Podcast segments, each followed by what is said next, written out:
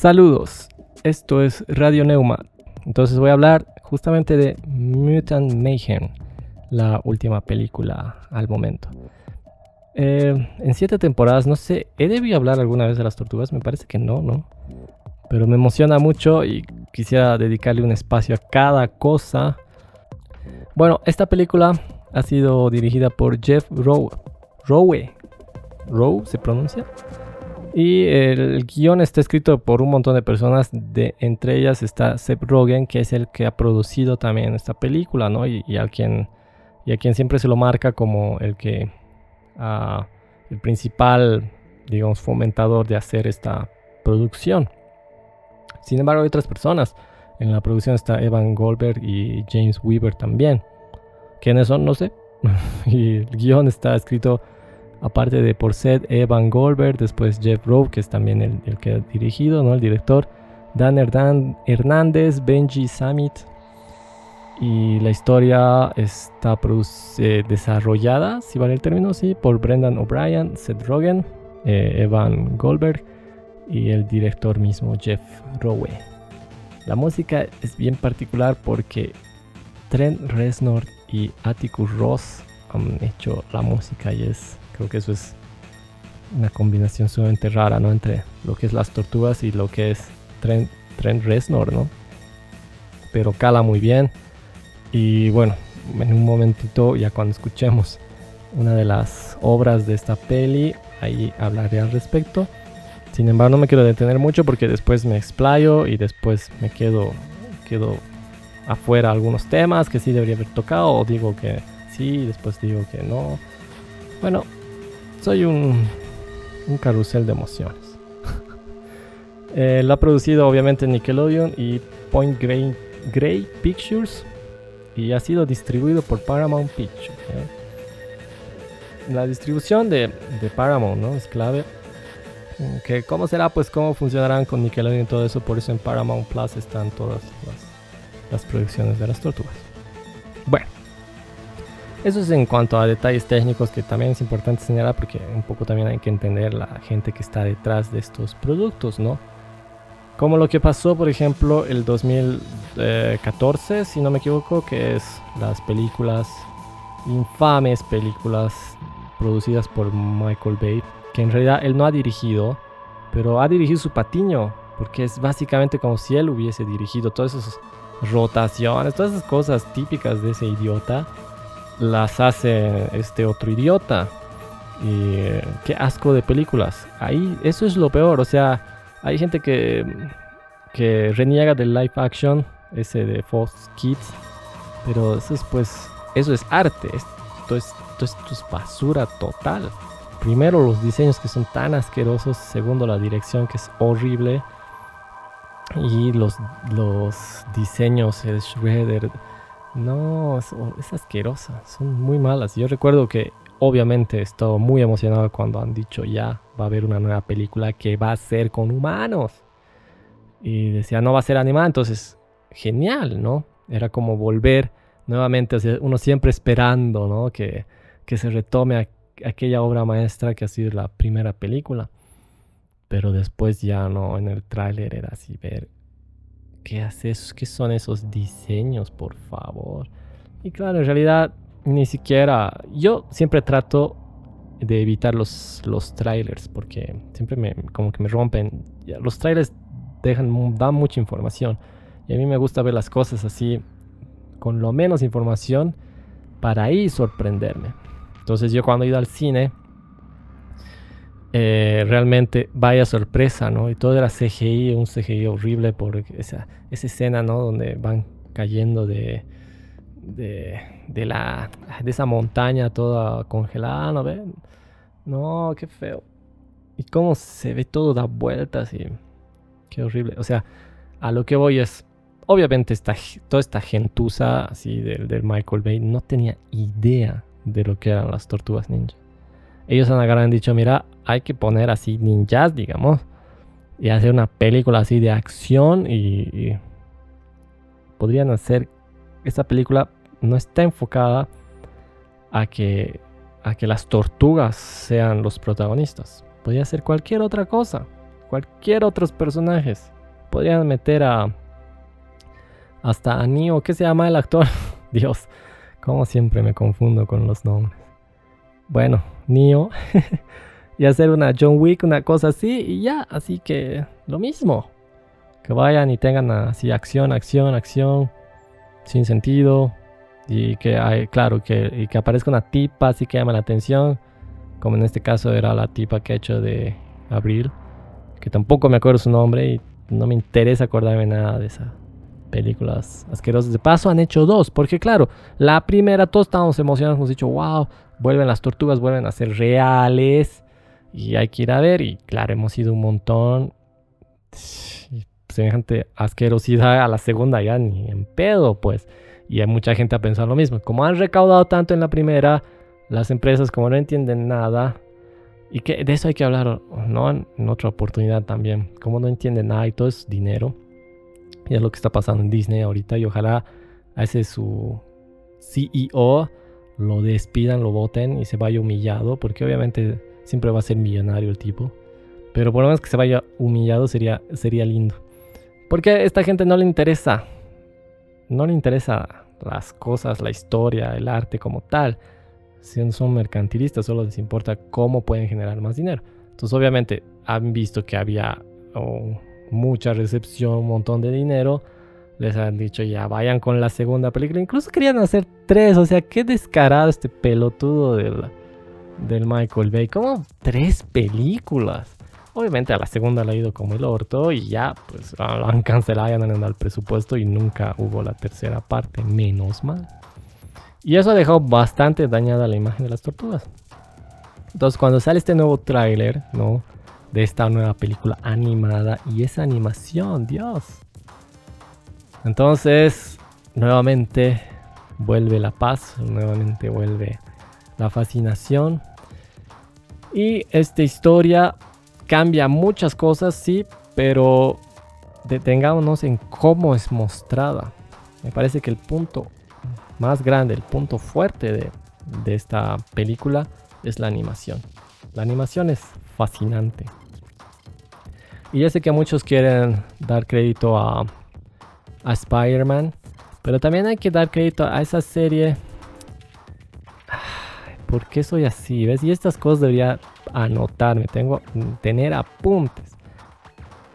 Ajá, ya está editada esta parte porque estaba muy bien. La cosa es que aparte de Spider-Man, también a Arkane hay que agradecer mucho. La animación de Arkane es fascinante. Y yo creo que esta producción ha bebido obviamente de esas propuestas y ha dicho, vámonos por este lado, basta, ya basta de la animación tipo Pixar y las cosas de Disney qué bien que estamos, que tenemos la oportunidad de ver el descenso de eso, porque ya estábamos cansados. Yo creo que no soy el único, muchos, por eso hablo en general. Estábamos cansados de ese tipo de producciones. Y lo mismo pasa con las películas de Marvel, que qué bien, finalmente están destruyéndose a sí mismas, porque ya estamos cansados de esos moldes y esas cosas.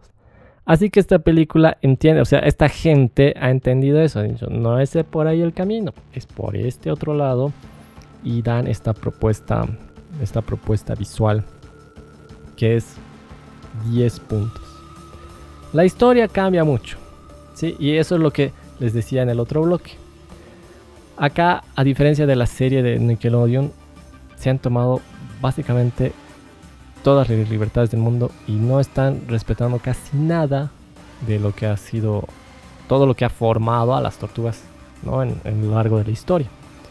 Sí están los personajes, pero partamos por ejemplo del hecho de que eh, Splinter no sabe ninjitsu, no sabe karate, no sabe las artes marciales. Es una persona, bueno, es una rata que enseña a las tortugas mediante videos. Sí, es divertido, sí es chistoso, está buena esa parte, esa escena, ¿no? Donde se ve que ponen los videos VHS y ven a Bruce Lee, o como ven así todos esos aprende su casa, ¿no? Que estaban tan de moda también en los 80s, 90s, ¿no? Está divertido, sí, pero mucho sentido no tiene. Y está rompiendo algo tan importante dentro de la historia, porque además no olvidemos que lo lleva el título. No son tortugas y nada más, son tortugas ninja. Y ahí, a mí me apareció una falta de respeto. Para los que seguimos toda, toda la vida a las tortugas ninja. Pero sí puedo entender que es como una nueva propuesta para todos los niños y obviamente está enfocada a los niños. Muy poco tiene para los demás, a las demás edades. Cuenta con muy poco, es para un público nuevo. Imagino que muchos han debido reír y demás con esa propuesta, digamos.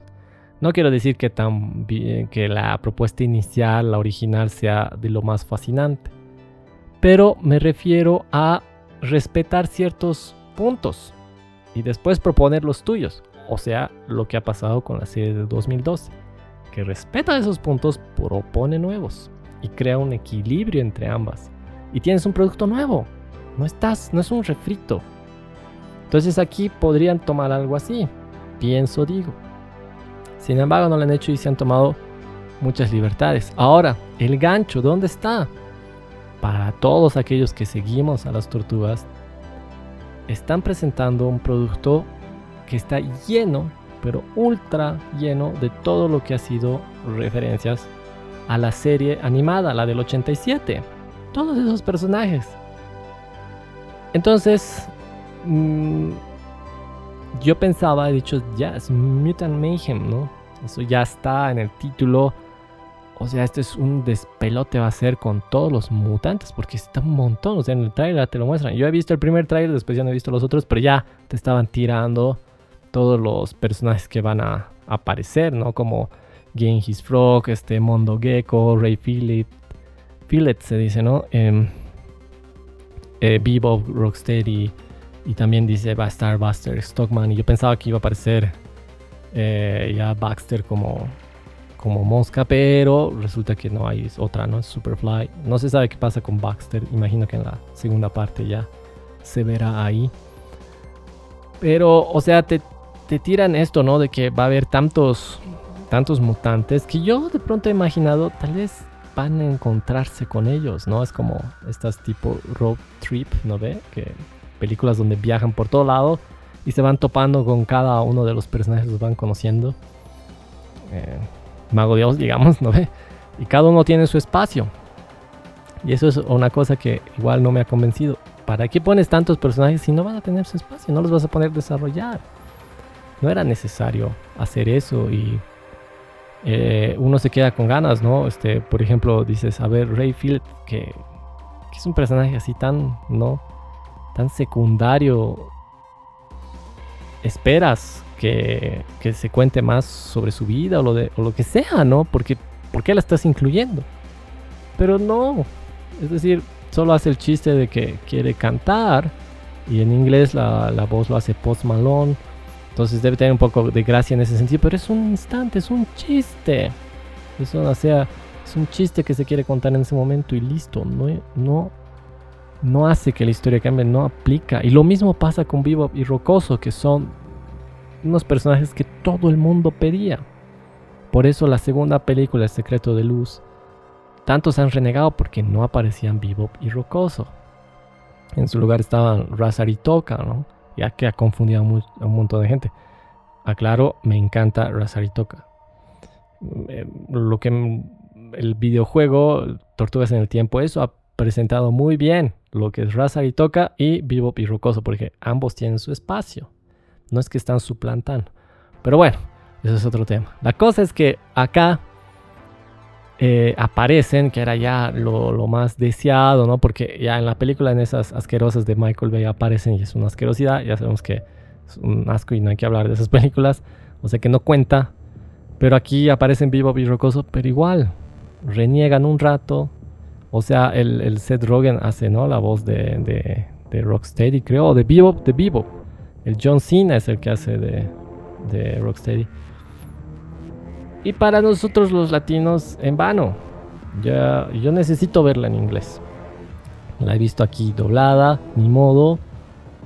Porque era en 4D y quería, bueno, queríamos disfrutar. O bueno, yo quería más que nada disfrutar una, las tortugas en, esa experiencia ¿no? del 4D que recién han, han puesto acá en, el, en, los cines, en el multicine y en el megacenter. Megacine, no sé cómo se dirá. Entonces yo quería eh, ver las tortugas en ese, en ese tipo de, cine, ¿no? De, de salas. Pero solo había la opción doblada. Y el doblaje es un asco. Ya, lo digo así crudamente. Ya estoy cansado de que México tenga que hacer todos los doblajes, por favor. O sea, yo sé que Latinoamérica está llena de gente talentosa. Hay, en YouTube hay gente que se dedica a hacer doblajes de diferentes lados, incluso aquí en Bolivia.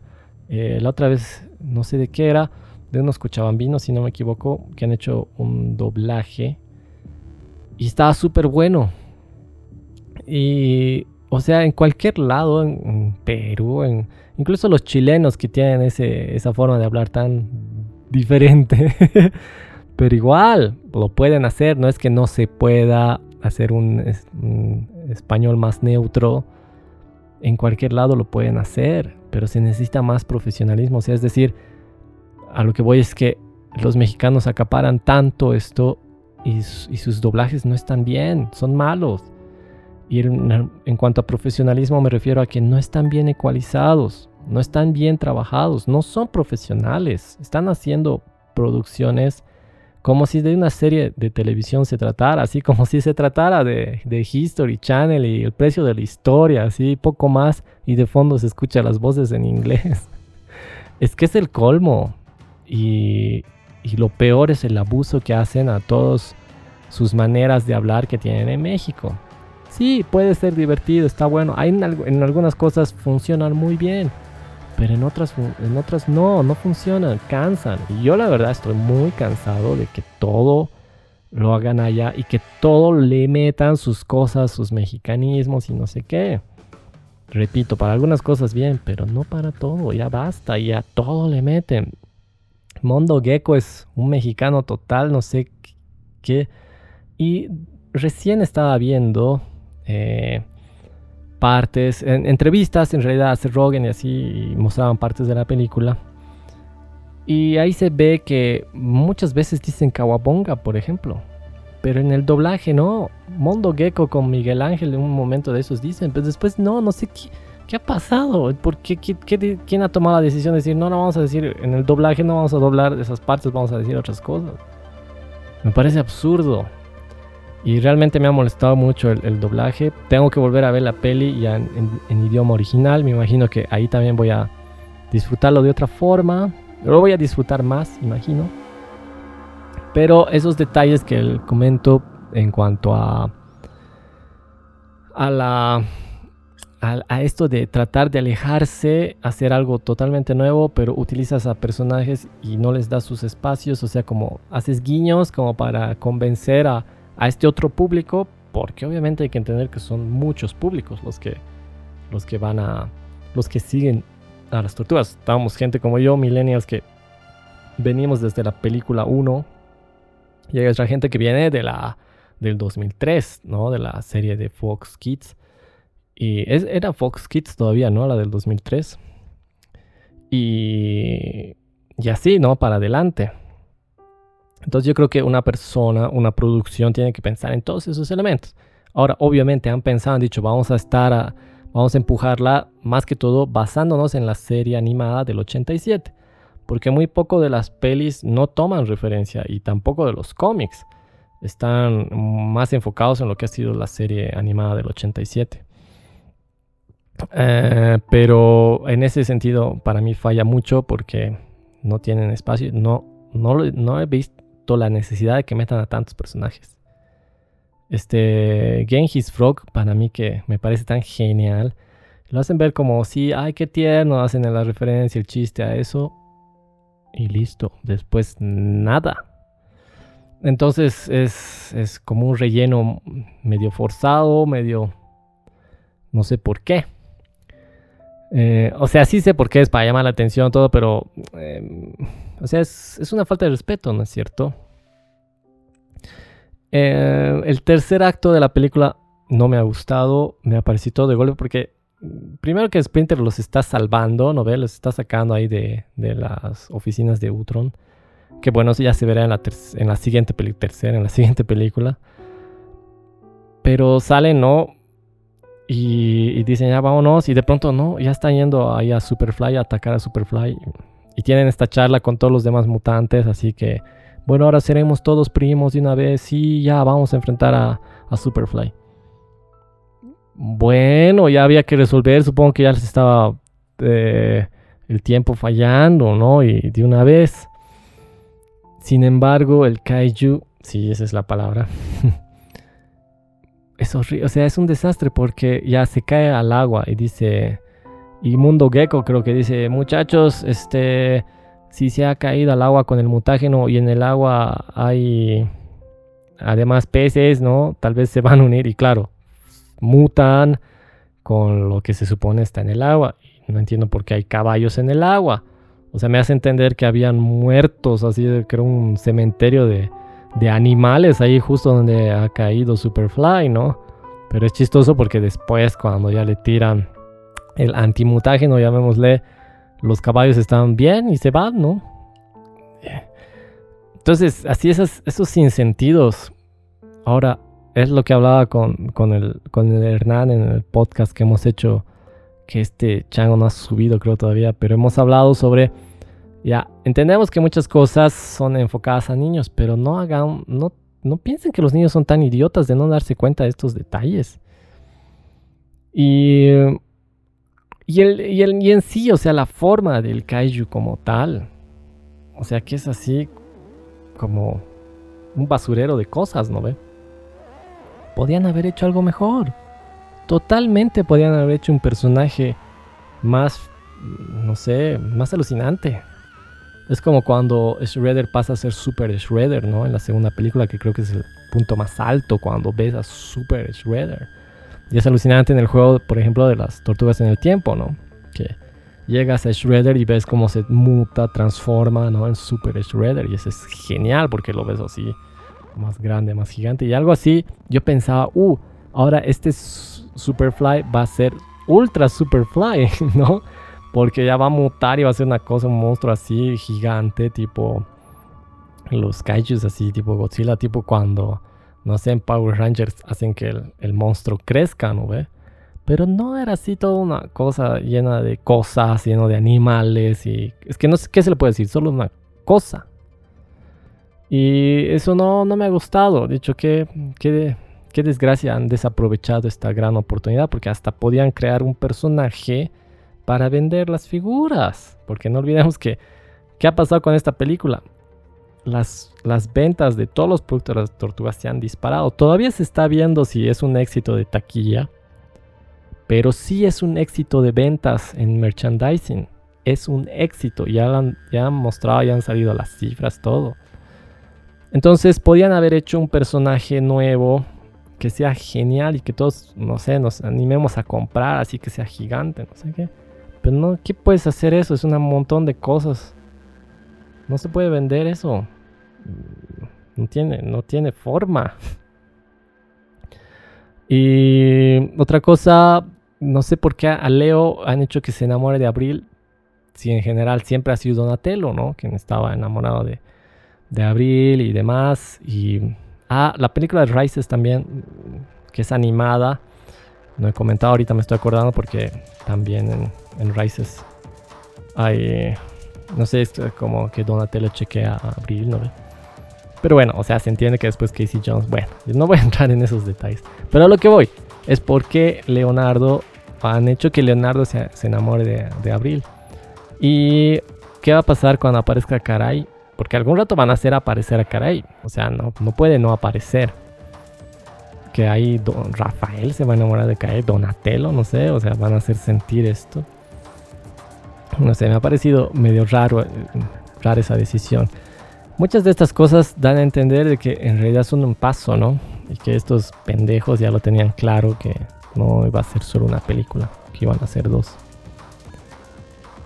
Eh, sí, hay muchas cosas que me gustan, efectivamente, como insisto, la animación es todo. Yo podría verla solo así, incluso muteado, digamos, y, y, verla. O sea, simplemente verla. Me parece alucinante los diseños. de cada, de cada tortuga así Mikey Cabezón me, me, parece tan genial este y creo que ahí eso, eso está bueno que me parece no sé si es mi impresión que es como eh, esos cómics noventeros no ve que eran así medio medio asquerosos tipo Ren y Stimpy no ve esas animaciones no bien noventeras creo que creo que eso sí es una especie de homenaje a los noventas, ¿no? Porque igual se escucha el tema de Four Non Blondes, se llama. Sí, Four Non Blondies. Que es el WhatsApp, ¿no ve?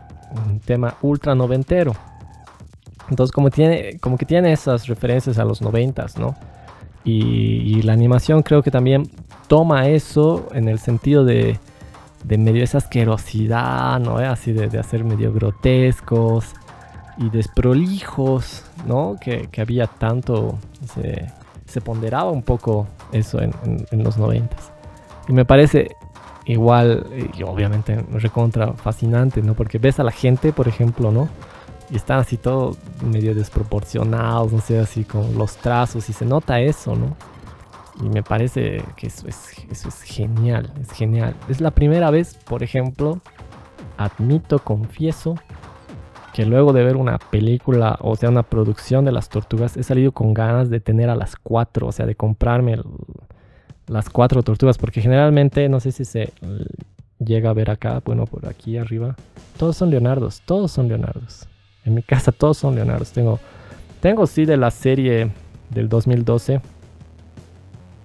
Bueno, por aquí están de Rebel Tech, pero son bootlegs, pero están las cuatro, ¿no? Eh, pero no, era porque quería comprarme las cuatro, era porque no había, otra no había otra opción. Tenía que, si yo sí comprar las cuatro, no podía comprarlas individual. Bueno, igual me encantan, obviamente, ¿no? De todas. Y sí, obviamente, si pudiera, tuviese de todas, de cada una. De cada una de las producciones, quiero decir, y tuviese las cuatro tortugas, pero es, es complicado. Entonces yo siempre he tratado de ir a, a solo a Leonardo, todo. Pero luego de esta pelea, sí unas ganas, así las sigo teniendo, ¿no? De, que querer a las cuatro tortugas, porque son tan geniales sus diseños. Entonces quiero ahí a Rafael, a Donatello, a Miguel Ángel. Em, entonces eso para mí es, es, fascinante, o sea, solo verla ya es un agasajo, agasajo total. Eh, me he explayado demasiado, sí, y bueno, lo voy a terminar aquí. Hay muchas cosas todavía que podría decir, pero sigo sin conocerme, sigo sin ponerme límites, sigo sin... Tengo que aprender de estas cosas, cada vez me digo. Pero bueno, ya. Vamos a escuchar del soundtrack. De tenía que hablar de Tres Reznor y cómo llega aquí, no sé. Pero a mí se me hace que en la música han tratado de darle también un cierto homenaje a los juegos, a los videojuegos. Me parece que hay mucha del alma de los 8 bits de aquellos juegos del, NES, del SNES, de esas épocas. Eh, tal vez es mi apreciación, no sé, muy rebuscado. Alguien si puede que me, me lo diga, que me cuente, no sé. Eh, igual voy a seguir investigando al respecto, pero mi apreciación inicial es esa, que es una especie de... Han tratado de hacer un homenaje a las, músicas de, los videojuegos de las tortugas. Eh, la canción o la obra que quisiera que escuchemos se titula Gucci Gucci Gu. Y, mm, y nada, mil gracias por escuchar. Este, nuevamente repito, me, me fascina las tortugas. Son mis superhéroes favoritos. Después viene Batman. y, y bueno, chao.